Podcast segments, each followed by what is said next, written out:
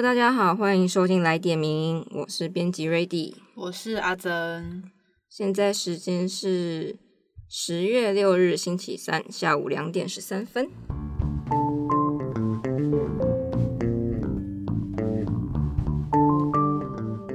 接下来即将就是双十连假了，不知道大家有没有要去哪里玩？我本人目前是还没有规划啦，就是过一天算一天，过一天的人生。Ready 有什么规划吗？我是要去台南跟嘉义。哎呦，对对，还是我也回台南一下。对啊，台南那么好，很随性的规划，没有错。在此呼吁有人不要再放我鸽子了，谢谢。这算是某种公器私用，算是。没有关系，很好，不要放鸽子哦，大家，嗯，要信守承诺，没有错。好的，那如果大家有就是想要跟我们分享你们年假要去哪里玩啊，或者是要待在家耍废看什么剧，都可以跟我们说，也提供我一些一些好的建议，因为我现在就是没有特别的想法。追剧吗？对啊，追剧啊，追不完的剧，哎，偶尔永远都有超多好剧。没有错，我也是，永远都追不完。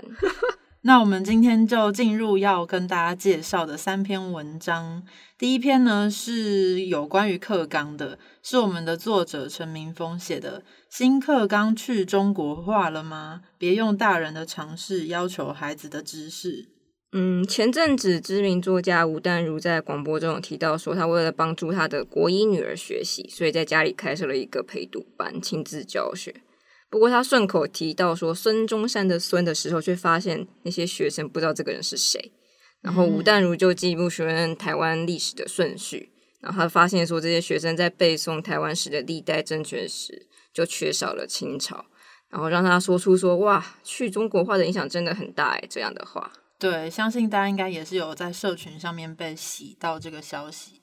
然后同时呢，另外还有一位历史系的教授吴坤才，他就说。新课纲中的历史教育不以朝代史作为教学架构，导致学生缺乏时代的时序感，不清楚罗盘、指南针、地图等技术从何而来，然后也不知道中国的元宋时期在沿海的发展。但是事实上，真的是像他们这样说，新课纲真的去中国化了吗？甚至新课纲真的有导致学生们未来都不认自己的国家，也对于中国的宋元历史浑然不知。然后台湾史缺了中国统治的历史事实之后，就会让后人完全不认识国父孙中山吗？真的是这样吗？这篇文章就是要跟大家一起来讨论这件事情。没有错。那如果我们要讨论新课纲到底有没有去中国化，我们就必须从国中历史课的授课比重变化来谈起。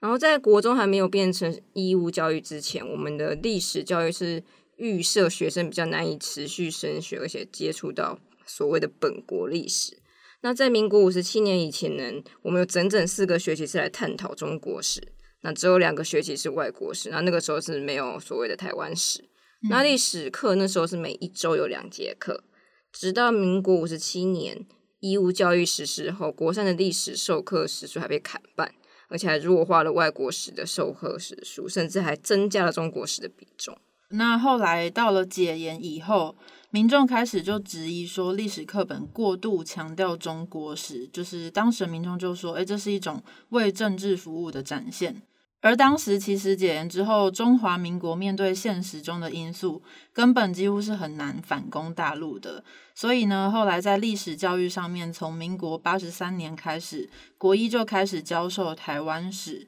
但是授课时数是少国二、国三一半的，就是只有一节课，一个礼拜一节课这样。那又到了后来的九年一贯以及八九课纲以后，更是全面减少了历史课的时数。国一是台湾史，国二是中国史，国三是外国史。也就是我我这个时代就是这个九年一贯课纲，好像是，你也是吗？应该是，就是国一台湾史，国二中国史，国三外国史这样。对，那到了现在最新的这个一零八新课纲。国中历史教育的时数还有顺序的编排，则是比较相似，跟八九课纲是相似的。但是里面有一个蛮大的差异，就是在于说，国二的中国史是以不同的历史视角去进行探讨的。嗯，没有错。那其实我们在检讨那些所谓的五七课表里面有过分强调中国史而缺乏国际观的问题，还有以及八九课纲后有删减中国史跟外国史的时数。许多人批判说，一零八课纲啊删减中国史的部分，其实是一些无中生有的望文生义。那前面也有提到说，呃，民国八十三年起有开始加入一些本土化的历史课程，那其实基本上是真的没有删掉中国史。真正要说有真的删掉中国史的开端，应该是因为八九课纲之后，我们减少了国二阶段有关于中国史跟外国史的授课时数。那历史上中国史的比重跟授课时数，我们从九年一贯课纲到十二年国教课纲来讲，是完全没有删减。而且在八三课标之后，国中的一堂课的时间呢，从五十分钟改为四十五分钟。那实际上，那这样子不只有中国史，基本上所有的。时间其实实际内容一定会被删掉了，嗯，所以真正让老师们头痛的状况，不是说什么哎我什么历史被删减啊，基本上是内容太多，根本上不完。对，最大的考验应该也是这个吧，就是要教什么内容是一回事，教不教得完又是另外一回事。没有错。那我们回到吴淡如这个事件，这边作者就有提到一个重点是说。吴淡如的女儿和她同学之所以会不知道孙中山是谁，其实可能并不是课纲的问题，而是他这个年纪的课本根本就还没有上到孙中山是谁这件事情。那当然可能有其他，譬如说国小或什么时候的课程会有一些延伸阅读或什么的。那这部分就也有可能可以猜测的是吴淡如呃的女儿不知道，还有他同学不知道，可能是因为他的程度跟课本是没有非常相符合的。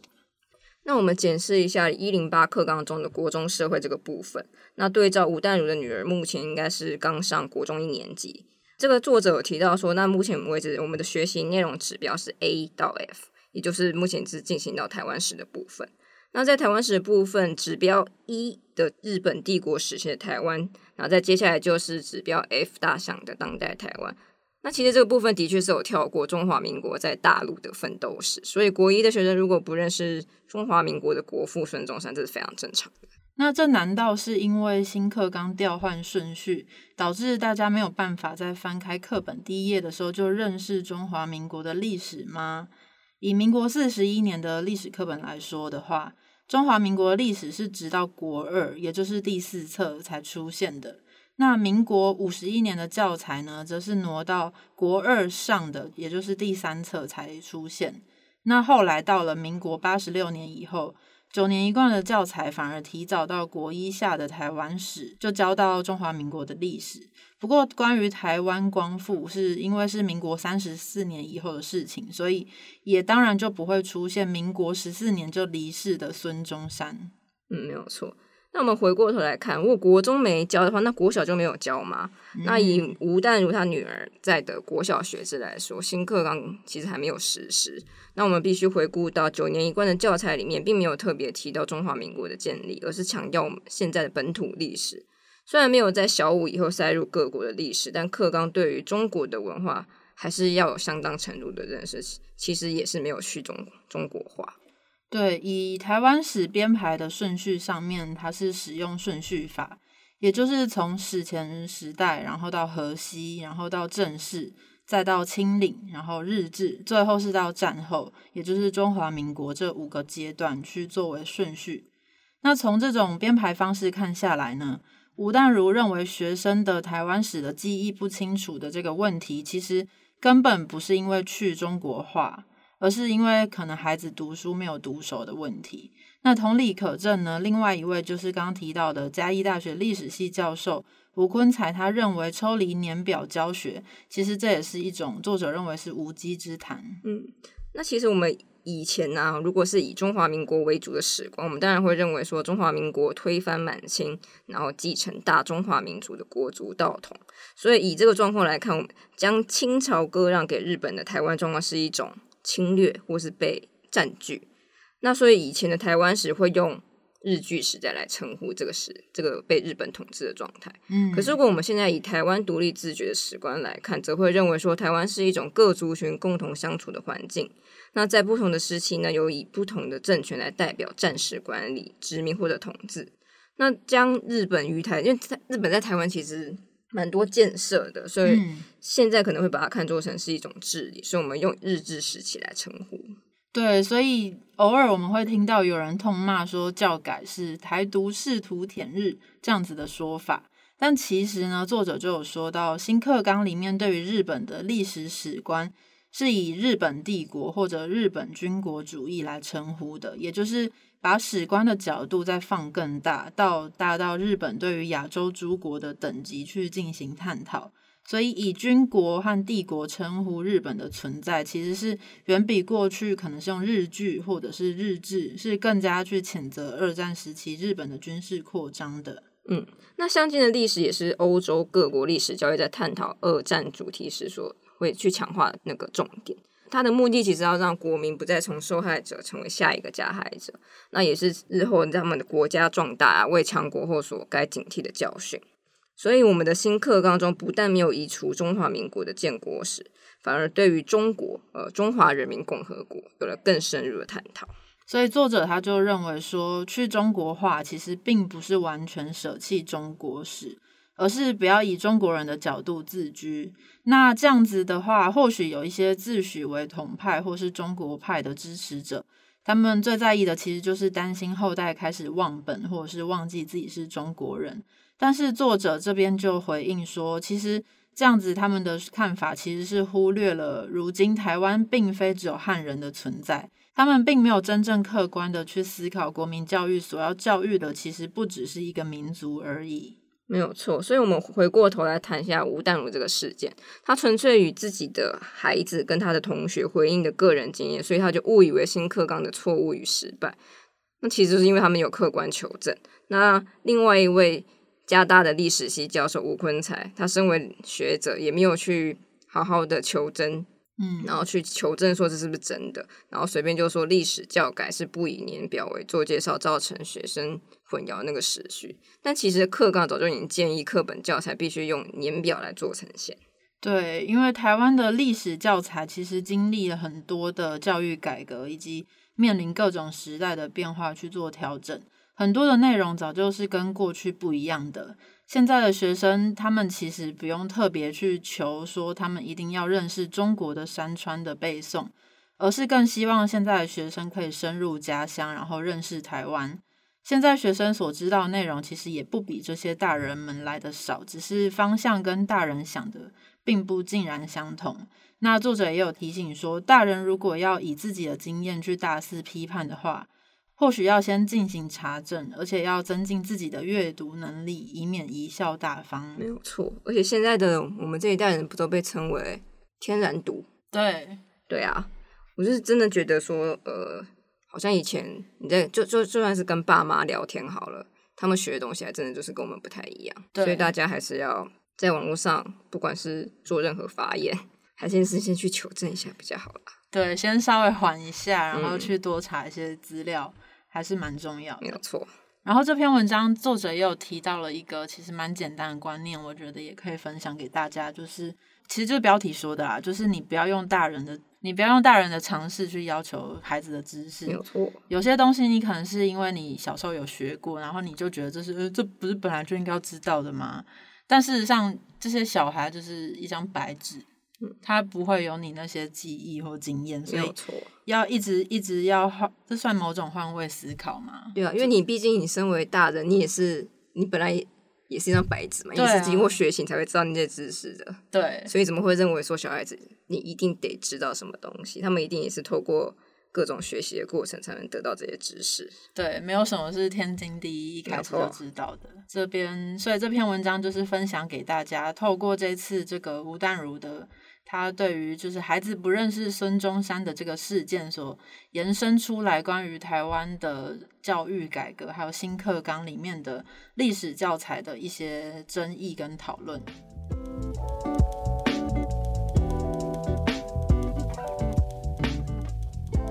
那我们第二篇文章，我们来讲一下跟最近斯卡罗这部戏有一点关系的文章，是由我们的作者严瑞婷写的《走过地震、修复与斯卡罗：东兴洋行的文资永续经营问题》。这个东兴洋行是位于台南安平。那最近因为公视的史诗大剧《斯卡罗》呢，就重新的引起了民众的关注。事实上，东兴洋行它在二零一六年的高雄美浓地震的时候是有损坏的，然后后来在二零一九年是修复完成之后，才成为了现在我们看到的斯卡罗的拍摄景点。那东兴洋行的建筑物其实是在斯卡罗里面是作为天利洋行的场景的。那剧中的这个这个天利洋行，实际上它是在是在高雄打狗，当时是打狗，也就是现在的打狗英国领事馆的前身。对，那斯卡罗在拍摄完成后就立刻招标厂商委外经营，然后后来因为疫情的影响，所以延宕到今年的九月才确定有海洋空间团队经营并对外开放。那今天也就是十月六号，没有错，今天刚好有他们就开幕式吧，我记得没错的话是这样子。那他们目前主打是水母咖啡厅，听起来有点特别，嗯，所以吸引了非常多的人去参观。不过也因此爆出了一些争议。那作者很用心的采访到这个团队的老板，所以在这篇的文章里面要跟我们一起思考如何去永续经营文化资产跟其中的难题，因为。我知道台台南其实有非常非常多的老屋啊，以前有弄过一个叫做老屋心理，对，所以我们其实你很熟台南，我在台南念书的，谢谢大家，没有错，所以我们要透过这个文章来去了解一下有关于这种文化资产要如何去经营。那首先我们还是要先来了解一下东兴洋行的历史。东兴洋行是什么时候兴建的呢？事实上，其实目前没有办法有明确的历史可以追寻它确切的兴建年代。但目前大致上有两个说法，一个是说它大约在一八六七年，也就是罗妹号事件的那个年代新建的。那另外一个说法就是一八七六年之后，反正总之就是大概在一八六七零年代的时候。那后来呢，清廷跟列强签订了《天津条约》之后，那时候安平港就成为了通商口岸之一。然后有一个两个德国商人东兴和彼得森，他们就来到。安平开了这个东兴洋行，然后主要是经营糖和樟脑的出口，所以这也是东兴洋行的它一开始的由来。嗯，那到了日治时期，那鸦片跟樟脑被总督府规定为专卖品，东兴洋行没办法，只好结束营业。那建筑也被日本政府所接管。那后来陆续设设立了一些台南厅的安平直厅、台南的警察署安平出张所。二战之后，这边就变成了。清洁队的宿舍，那直到了民国七十三年才被台南市的政府收回去，另外整修变成安平外商贸易纪念馆。那民国八十六年，它就成为了市定的古迹。那当时虽然是免费入场，但是因为里面主要摆设一些跟德国相关的物件，其实没有太多跟台湾历史有连接的东西。嗯，是到后来到了这个斯卡罗之后，以及现在的水母咖啡厅之后，再重新的出现在大家眼前。那为什么这一次这个咖啡厅会引引起一些争议呢？作者访问海洋空间的负责人，那个负责人是说，当时刚开始营业没多久，就有部落客去参观，然后写成了文章。但是文章里面的内容有一点主导风向的意味，就是没隔几天，甚至还引来了文化局的官员来关切。那篇部落格文章里面说，台南市民的门票要四十元，但是为什么德国公民却可以免费呢？这是那个部落格的作者提出的问题。然后他也觉得说，哦，洋行的古迹和水母这两个风格有点太违和了，他觉得非常奇怪。那针对这样子部落格的说法，作者认为说。我们应该可以分成两个面向去讨论，一个就是要去探讨国民参观国家文化资产为什么要付钱参观，那另外一个面向则是古迹营运的组织架构的问题。嗯，那为了维护古迹跟支付人力成本等等，通常经营文化资产要需要蛮多的钱啦。那门票通常没办法成为主要的收入来源，所以营运者往往都会在用其他的方式或者商业行为来看可不可以。来增加一些收入，来维维护这些那些文化资产。那以台南来说，其实有不少的古迹都是免费入场，其中一部分都呃是庙宇，但庙宇通常会有香油钱。那其他需要收费的古迹，他们也会有一些卖点，例如说是一些建筑艺术啦，或是透过展览展出一些展示品，嗯，或是因为它位在一些观光的热区，所以会比呃比其他的古迹可能会有更多的人。对，所以。就是基本上门票不太可能作为你的主要收入的来源，而且或许也会有些人认为说，人民就已经纳税了，凭什么还要付门票钱呢？但事实上，古迹修缮完成之后，还是需要持续经营、活用和维护，有很多成本要付出的。就是就像我们平常，你要可能你要保持身体的健康，你要每天都努力运动，你才能维持你的身体健康的，就不是花一次钱就可以解决的。所以作者就觉得说，我们应该要有一个概念是使用者付费，而且使用者付费不只是针对实体的物质去付费，同时在精神生活的层面上面也是需要付费的。像是这样子的译文表演，还有博物展览，就是属于后者这种精神生活层面的付费。所以总而言之，也就是说，你简单看到的一张门票，它其实背后蕴含着非常多的细节以及。就是营运文字古迹所需要花费的各方面的成本，对啊。但我觉得这个部落格的这个作者也蛮奇怪的，因为其实你到国外去，都国外的很多的古迹其实也是需要收费的，对啊，而且有些门票也是不便宜，对啊。怎么到了台湾就觉得说就不用付钱？对，所以古迹付钱，大家应该有这个概念了，就是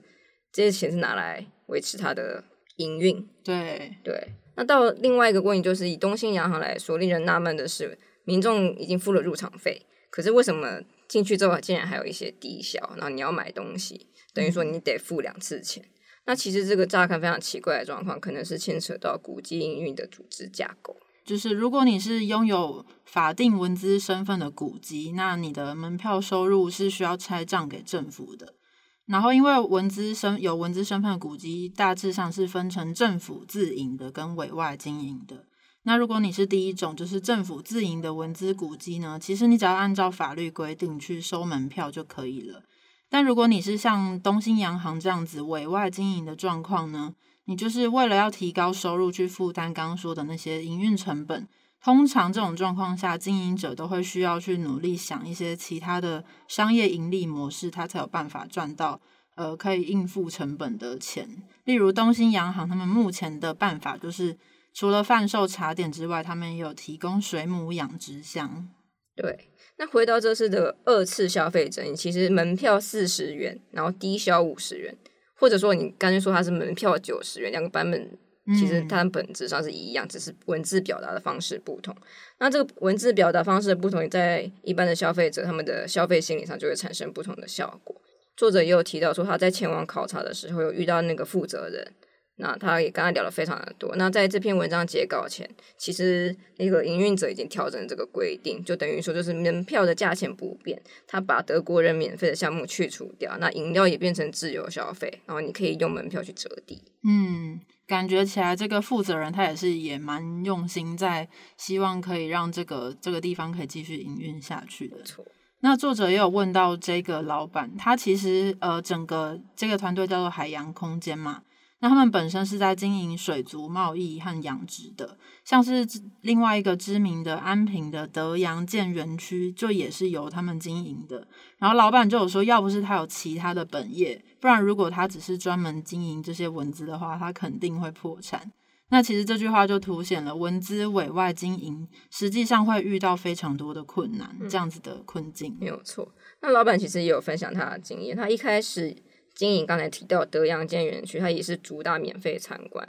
但那个时候却没有什么什么人潮。直到他们后来又引进了什么泰迪熊啊、变形金刚这些乍听下来跟德阳建一点元素都没关系的嗯东西，但它因此还吸引到每年几十万人次的人潮。然后后来也是有再加上收费的入场，才能让这个一九四五年出生的德阳舰能够保存到现在。是的，听起来也是蛮感觉他也是花了很多对非常苦恼，然后花了很多心思。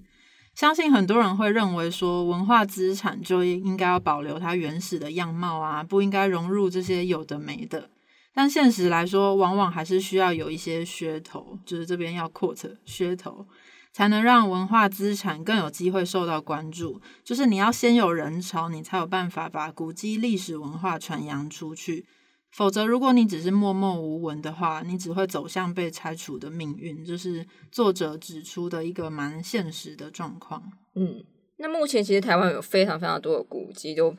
呃，怎么讲，会变成跟吃有关，比方说跟咖啡厅结合。嗯，那其实这会让人就会有觉得，怎么怎么又是咖啡厅，怎么又是吃的东西？但这就是台湾文资经营的窘境啦。那因为吃是我们生活必须的一部分，也是比较好入手的营业项目。那未来我们也是需要由政府出面协调，跟这些经营团队磨合。那作者觉得，不论融入什么元素，都需要再多加一些磨合，才可以期待未来可以看到一些嗯比较不一样的活用方式，让民众可以更亲近这些古迹历史文化。嗯，我觉得这篇文章蛮好的一个点，就是在于说。应该大部分的人，其实我也是一样，就是看到水母咖啡厅的第一时间就觉得，哈，为什么是水母？也跟原本那个古迹太没有关系了吧？但事实上，读完这篇文章之后，就会知道说，其实因为事实上就是没有那么难去营运。如果他今天没有这个水母咖啡厅，他可能连出现在大家眼前的机会都没有，然后就这样默默的都没有人潮，然后没有收入，然后哪一天就就可能被关掉，或者是不知道有什么样的下场。对。对，所以其实虽然水母结不结得起来、结合得起来是一回事，但事实上，可能以后看到那些乍看什么变形金刚啊之类的太极熊啊，对，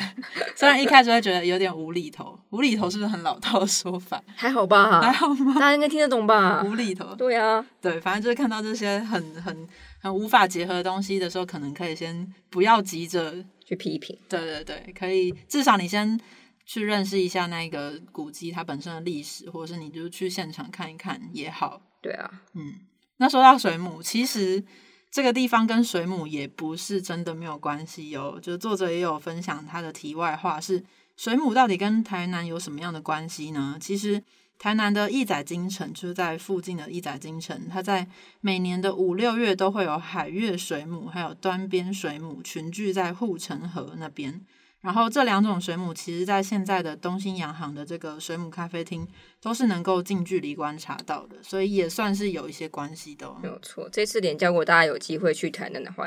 搞不好也可以去那边看一下。对，但还是要小心防疫啦。对，我们就派出我们的特派员，ready，ready，是吗？我是会去台南了，但是我想那个时候安平应该会很多的吧。对，好了，大家以后有机会再去就好，放在心里。也可以去，不一定要去台南，可以去就留在台北。如果你是住在台北的话，台北应该还是有蛮多这种结合咖啡厅的古迹。没有错。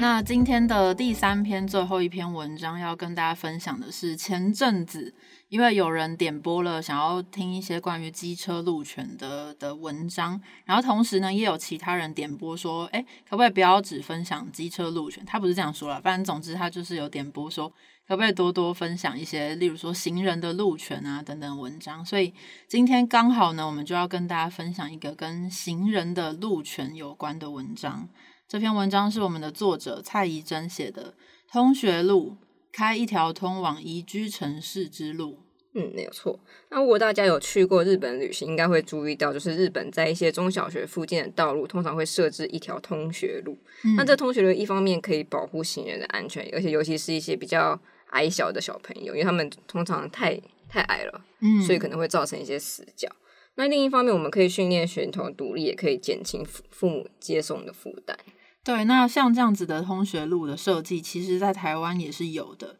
台湾的内政部也在今年的八月修正了《市区道路及附属工程设计标准》这个法法条规定，至少在法规面上面是更加重视行人路权的。作者就觉得这一点是值得肯定的。那有一些地方政府也开始积极推动各种通学路的计划。希望能够改善现有的道路规划，然后透过拓宽人行道、移除骑楼的路障等等的方式，给学生更加安全的步行空间。那关于这样子的想法呢？作者也认为同样是给予给予鼓励。嗯，那根据内政部有一个《都市人本交通道路规划设计手册》里面对于同学路的定义啊，它是指学区范围内以空间实质规划设计，或是以时区。时段区隔管制来作为学生出入校园的安全路径。那该手册认为说，通学路的设计呢，应该跟一般的人行道没有太大的差异。不过，仅将通学路等同于人行道，忽略了含车道在内的道路规划还有路口设计的重要性。但而且这些重要性，在行人如果他身为是学童，他应该会被更凸显出来。对，就是通学路不只是在于你只要有个人行道就够了，事实上跟车子结合在一起也是非常重要。要道路规划应该都要去完整的去去思考到。没错，根据道路安全资讯查询网的开放资料显示呢，去年台湾有高达五成的行人死亡事故都是发生在路口的。不知道大家记不记得几年前曾经发生过一个是文化大学女学生的 A 柱杀人事故。那那个事件的起因就是车辆在右转的时候，因为视线死角而酿酿下的憾事，就是所谓的 A 柱杀人啦。然后这种类似的事件，事实上也不只是这一起，也是有其他相关的事件是层出不穷的。那身高不高的这些孩童呢，更是容易落入这样子的视线死角。成为交通事故的牺牲者，我们当然是可以针对这样的事件去谴责说，哦，你这些驾驶人应注意而未注意等等的。但事实上，更远观来看，我们我们应该要回头检讨的是这些糟糕的路口道路设计。没有错，我觉得如果只要你是用路人，应该都会知道说，台湾的斑马线呢，它大多都是紧贴在人行道的转角。嗯，那这样的设计虽然可以让车道可以容纳非常多的车辆，然后增加行车的效率，但它却有一个非常非常致命的缺点，就是右转的车，你常会因为转弯的角度不足，然后看不到比较矮小的行人，那包括一些儿童啊，或者使用轮椅或是电动车的等辅具的人，那造成刚刚提到的 A 柱死角。我造成这个死角就非常非常容易发生车祸。嗯，就是如果没看到，然后撞下去，就通常就会非常危险，或者是来不及。那关于这样子的的困境，到底要怎么办呢？作者在文章里面就有提到，一个是荷兰的阿姆斯特丹的路口，就是他们的那个路口是更安全的一种设计，就是荷兰他们把人行道后退。牺牲一点点车道的长度，让右转车能够在完成右转之后正面面对走在斑马线上的行人。就是大家如果无法想象的话，可以去看一下文章，或者是嗯，假设你今天是在开车，然后你要右转，在台湾的道路，通常你右转就是会直接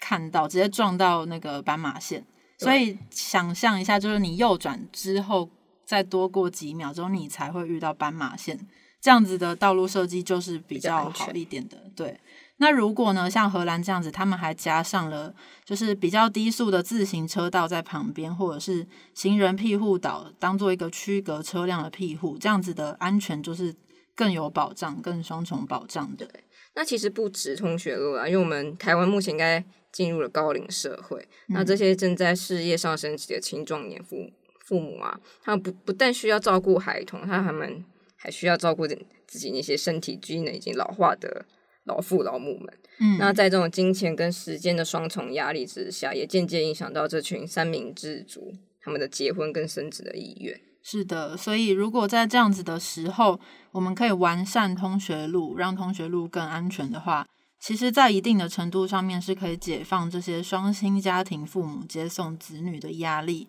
父母就不用这样每天早上上班的时候还要特意绕路接送子女，就是可以想象非常匆忙，然后大家压力都很大，情绪都起伏非常明显，然后也不需要特意违规临时停车让子女上车或下车，就会造成各种延伸出来的交通问题。那甚至我们也可以想象说，或许有一天这些有子女家庭的人也不一定需要再买一台车，因为。如果城市的城市的步行规划是完善的，或者是自行车还有大众运输系统都是好的，其实就足以应付我们日常生活交通的所需。而且这些购车的买车的资金也可以省下来，去进行更有意义的运用。嗯，没有错。那前面提到，因为台湾目前已经进入高龄社会，所以不只有通学路。呃，如果台湾的政府能够完善医院周边一些步行的环境啊，这些是安全的就医路。对，这个叫就医路，那让我们有更多就医需求的高龄、身心障碍人士可以自行就医，他们不需要有子女或者亲友去陪伴。那这不仅保护了高龄人士独就是独立出行的尊严，那同时也可以透过时长与平平坦安全的人行道散步，这算是一种温和的运动啦。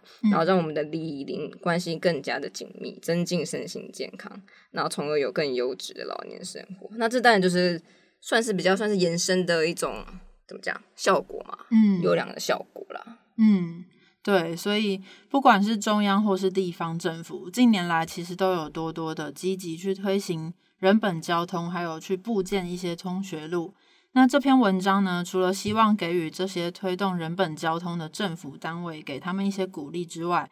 作者也是希望政府能够更加重视通学路的建制，同时呢，把通学路的定义再更扩大到人行道之外的路口，还有车道空间等等的，还给行人一个更加安全的步行体验。这样子，嗯，没错。但其实我觉得，除了政府的规划，当然规划很重要，但是我觉得就是用路人自己也要有那个怎么讲，有那个概念。嗯像我们去日本啊，对我们去日本在过马路的时候，通常都是车子会让人，是，对他们车子也不会就是突然这样开很快。对，这个真的蛮印象深刻的。